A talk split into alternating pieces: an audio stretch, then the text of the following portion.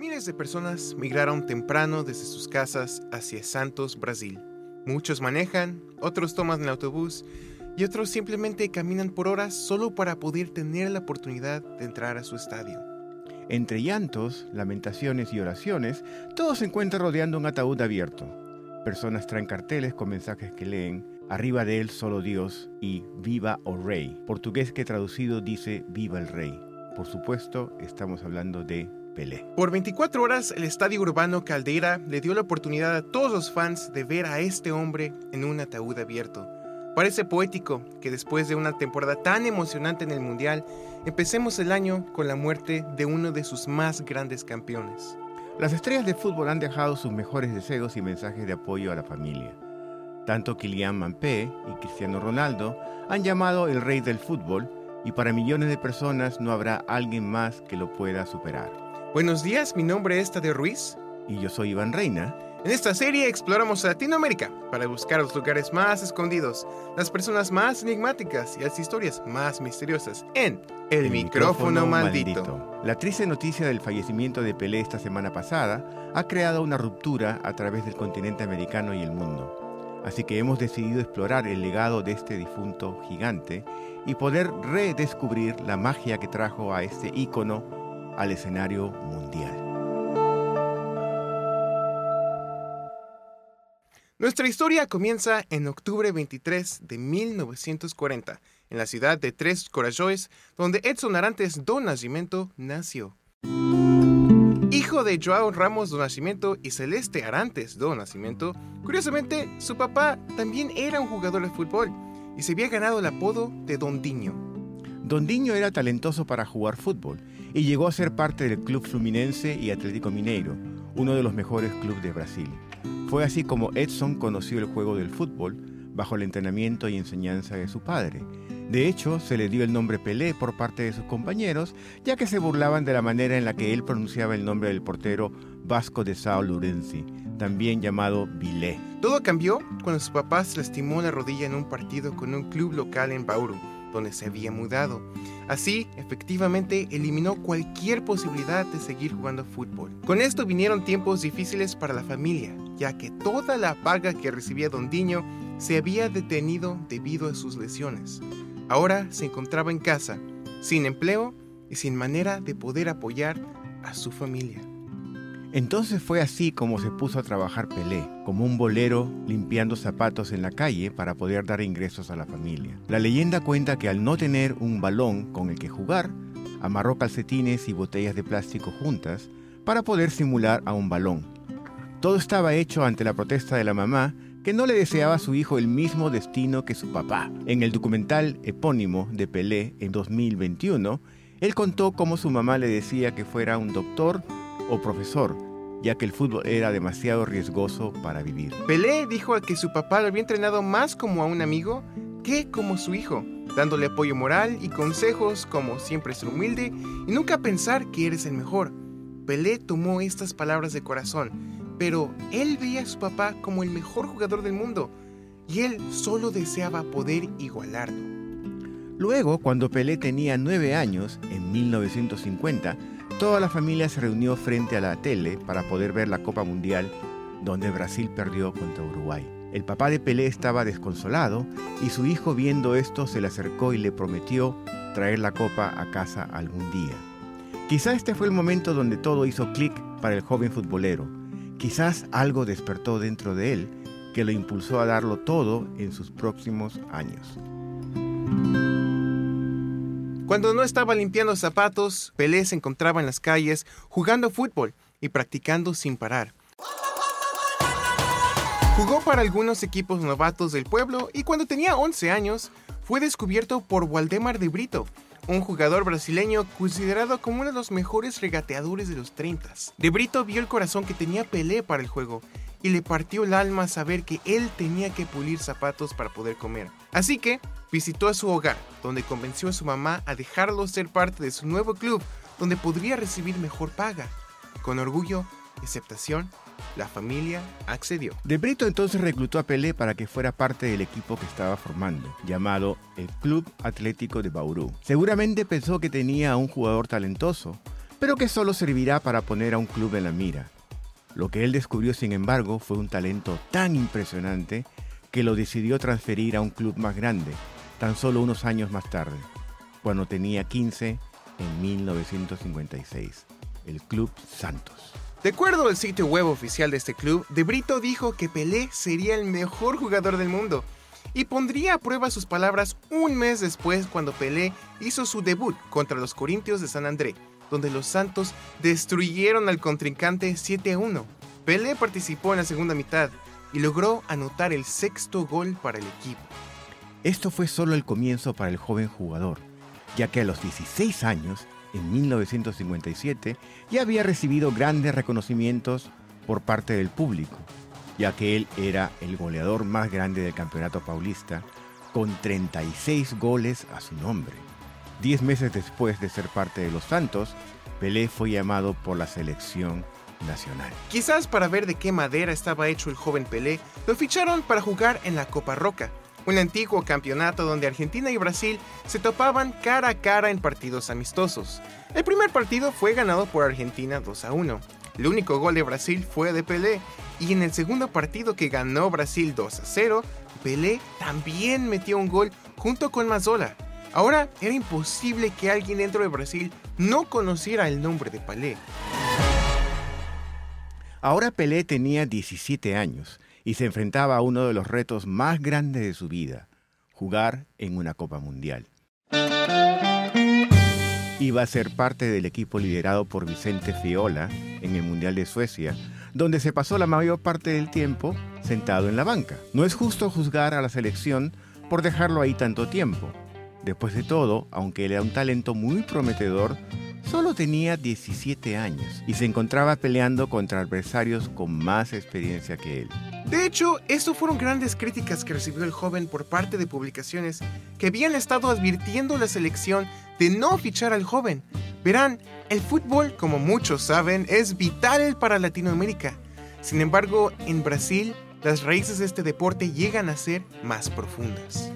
Para Pelé, ganar este mundial era increíblemente personal especialmente ya que para él tenía que ganar esto para su papá, que vio a su equipo perder en lo que se consideraba como una tragedia nacional para Brasil durante el infame partido de Uruguay contra Brasil en 1950.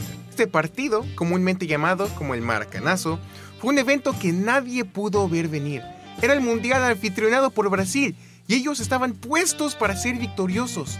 Como país latinoamericano, esta era la oportunidad para demostrar al mundo que eran un país digno de ser reconocido y apreciado. Sin embargo, perdieron en los últimos minutos 2 a 1 por un gol de Alcides Guilla, que dejó el estadio de más de 200.000 personas petrificadas e incrédulas. Hasta el día de hoy es el partido con más atendientes. Este partido tuvo lugar en el Maracaná, un estadio que Brasil construyó específicamente para este mundial tenía un significado demasiado importante, ya que representaba un futuro para el país en el fútbol. La pérdida del partido se convirtió en uno de los puntos más bajos del país, con reportes de personas que recibieron ataques cardíacos y cometieron supuestos suicidios después del enfrentamiento. Un reportaje de la BBC captó a participantes explicando que para los brasileños esto fue igual que las bombas de Hiroshima en magnitud de severidad. Este partido causó una serie de retaques racistas contra personas afrolatinas, ya que el portero Moacir Barbosa era de piel oscura y perdió el gol que le costó la copa a su equipo. Por esto, el país se volvió hostil hacia toda una faceta de personas. Barbosa fue rechazado por todos y el estigma lo persiguió hasta la muerte. Él explicó su infortunio poco antes de morir. Bajo ley brasileña, la máxima pena es 30 años, pero yo he sido castigado por 50. El papá de Pelé no era el único devastado por esta pérdida, era todo el país. Pelé ahora cargaba con varios pesos.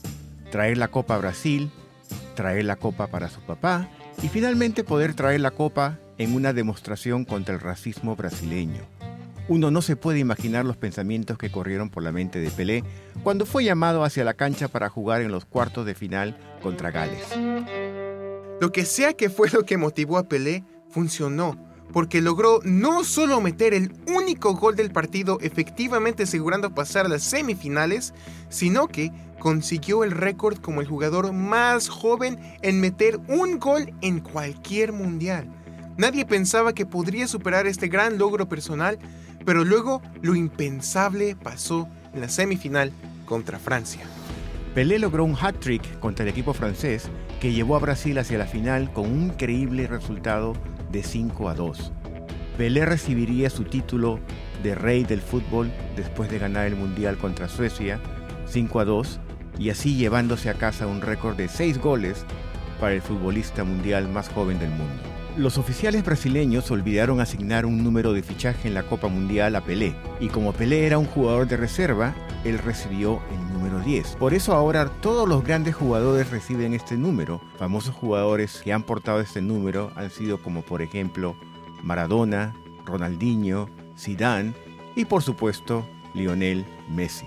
Aunque la vida de Pelé estaba mayoritariamente ocupada por el fútbol, no era lo único en lo que Pelé se había encontrado. Por ley como brasileño, tenía que presentar servicio militar al cumplir los 18 años en 1958.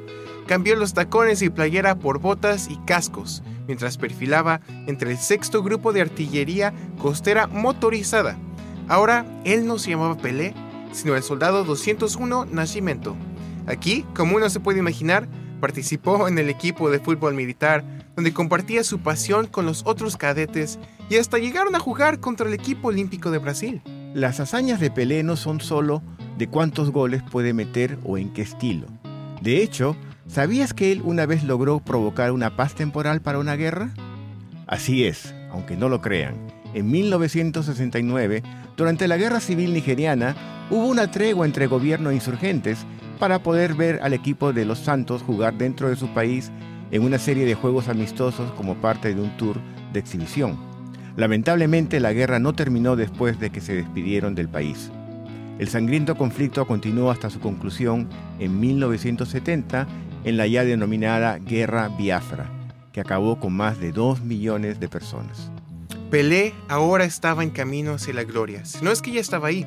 Logró poder traer a casa no una ni dos, pero tres copas mundiales para su padre, familia y a todo Brasil, ganándose el récord como el futbolista con más mundiales ganados, a pesar de haber recibido una lesión que lo eliminó de participar en el Mundial del 66. De aquí, el jugador fue a pasar sus últimos años con el deporte jugando con los New York Cosmos, después de 18 años de jugar con los Santos. Este fue un cambio muy controversial y difícil para él. Había dicho que no iba a cambiar a otro equipo que no fuera los Santos, pero el dueño de los Cosmos le había dicho que él podía ganar un título jugando en Italia y España, pero con los Cosmos podía ganar a todo un país. Y así fue como en 1977 el mundo vio por última vez a Pelé en la cancha, en un juego poético entre los New York Cosmos y los Santos. La primera mitad la jugó con la camiseta de los Cosmos y la segunda con la de los Santos. Una despedida justa y melancólica para el rey del fútbol, que después de décadas ya le tenía que decir adiós a su deporte favorito. No sin establecer un récord mundial como el hombre con más goles atribuidos a él, 1281. Hasta el día de hoy no hay nadie que lo haya superado. La vida del gigante no acabó aquí y empezó a extenderse a otras facetas como ser actor de cine y telenovelas. Su película más famosa fue junto con Sylvester Stallone y Michael Caine en la película de 1981 Escape a la Victoria. Aquí él actuaba como parte de un grupo de prisioneros de guerra en la Segunda Guerra Mundial, jugando contra el equipo de fútbol alemán. También fue parte de telenovelas y otras películas que lamentablemente nunca llegaron a ser muy bien galardonadas. También metió mano en la vida política de Brasil al ser nombrado como el Ministerio de Deporte por parte del presidente Fernando Enrique Cardoso. Con este puesto logró crear la ley de Pelé, que trajo transparencia al deporte. Prohibió la privatización de clubes deportivos brasileños y consiguió más fondos para los deportes olímpicos y paralímpicos. También pudo crear cortes judiciales de deporte independientes.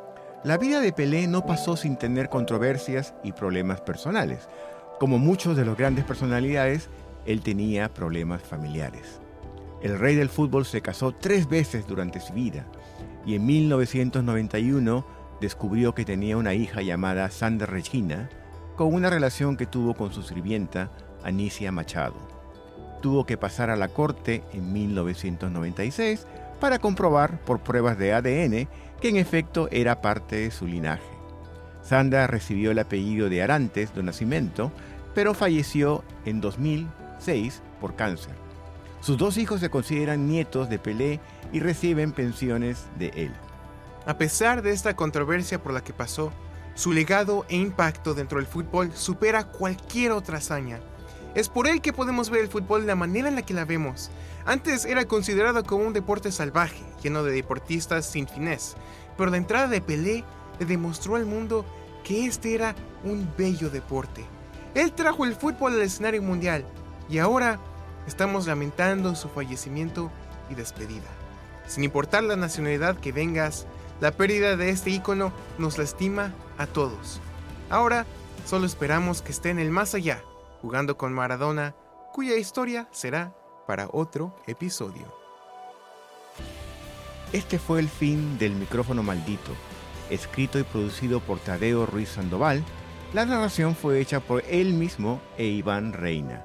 Sintonízate el próximo sábado a las 10 de la mañana aquí en KOPN 89.5 FM. Es más que la radio, es radio de comunidad. Entonces, esa fue la vida de Pelé, del más grande, o uno de los más grandes jugadores de fútbol en todo el mundo, en toda la historia.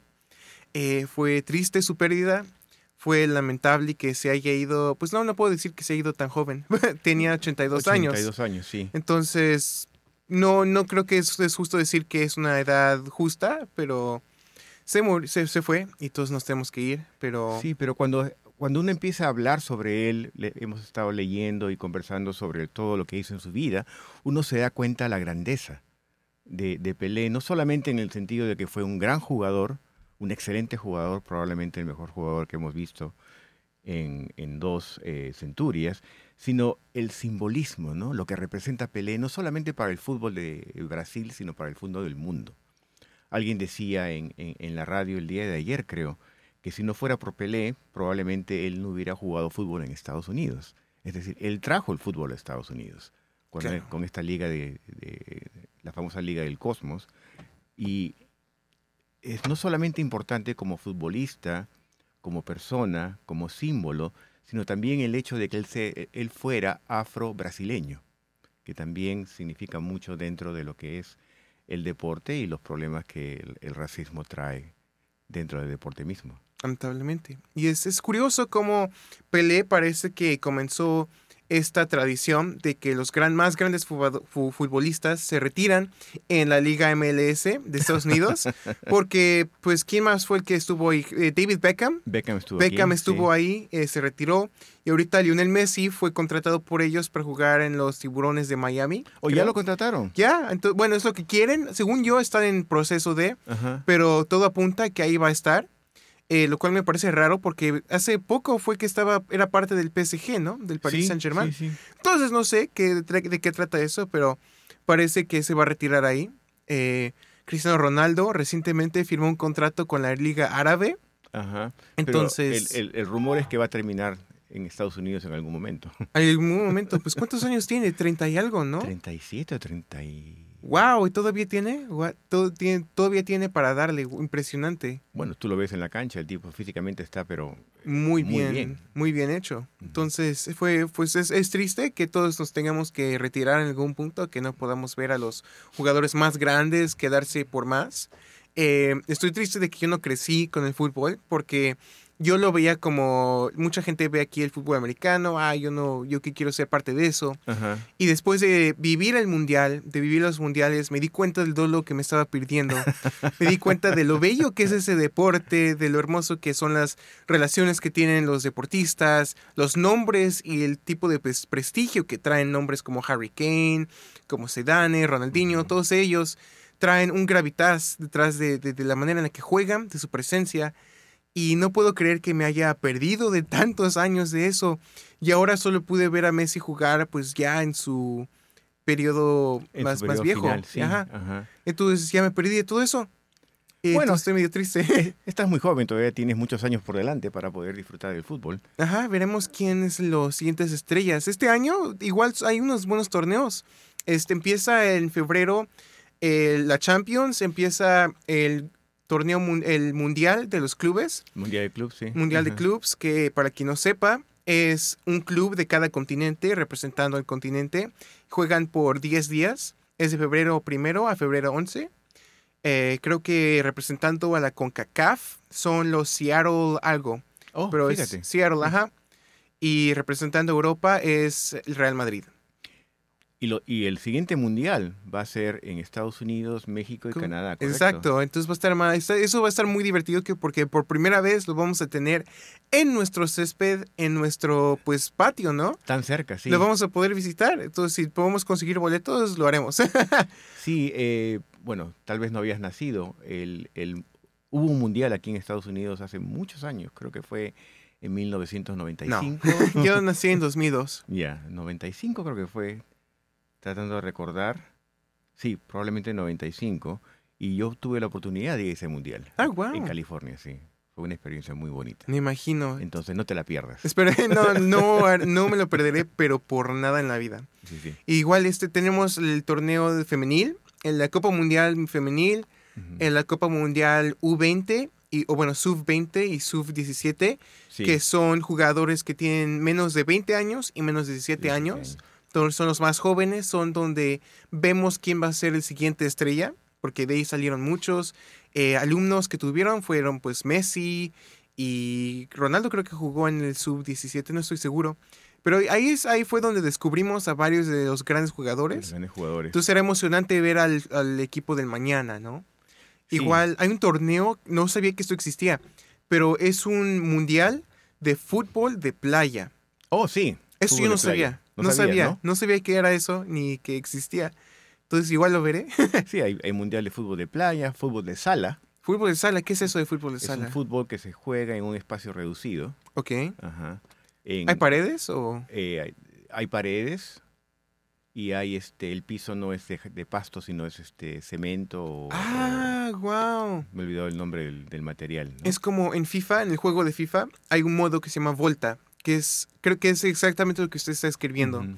Es un partido chico en una, en un- en una cancha de concreto, con De paredes. concreto, sí. Y es más fácil ser creativo con tus movimientos, es más rápido, porque no, no te puedes mover. ¿Y son con menos jugadores? Sí, creo que son cinco o seis. eh, los oyentes me, me podrán corregir. Cinco o seis jugadores y es muy intenso, ¿no? Es muy Guau. intenso porque el espacio es pequeño y hay que ser muy hábil para poder avanzar con la pelota. ¿Cómo porque- dijo que se llamaba? Fútbol de sala. Fútbol de sala, lo buscaré. Por eso se ve padre. sí. Es, es, es muy interesante. Guau. Y hay que estar muy apto físicamente, ¿no? Y sobre todo la habilidad de poder eh, pasar a los defensas y, y disparar al arco. El arco es más pequeño, obviamente. Claro. Y eso es algo que creo que podemos dar con seguridad, que hagan deporte. Es bueno. Es bueno. es bueno para la salud. Hay muchas cosas que no podemos decir que hagan, pero deporte, pues sí. Deporte sí, deporte sí, sí, es así. Por favor, hagan deporte. Ejercicio. Y el clima está tan hermoso. Sí, bueno, el día de hoy estamos grabando el martes. Es el martes, ahorita son las 9.48 en este martes. Y está muy, está caliente. Bueno, no caliente, pero está... No, no diría que está frío. No diría que para nada está frío. Creo está que está en los 60. 60. Sí, sí, pues está tibio. está, parece primavera. Está loco. De Está- locos está este clima. Estamos listos para ir a la piscina. Exacto. Pero pues bueno, con eso nos despedimos eh, este episodio del micrófono maldito. Nos veremos la próxima semana. Eh, o bueno, si se quieren quedar aquí por el siguiente el resto del show, nos encantaría. Pero si solo quieren escuchar el micrófono maldito, aquí estaremos eh, la próxima semana, el sábado, a las 10. Y estaré yo solo, porque usted se va, ¿verdad? Sí, sí, me voy de viaje. Finalmente voy a, voy a dejarte solo. Ajá. Pero sé que vas, vas a tener un, un show espectacular. Espero. Le voy a echar todas las ganas del mundo y le voy, voy a hacer lo que pueda. Va a estar no. muy padre. Va a estar Yo muy, estoy muy padre. convencido de que va a ser un show espectacular. Perfecto. Pues bueno, nos vemos y disfruten regresamos a su contenido regular.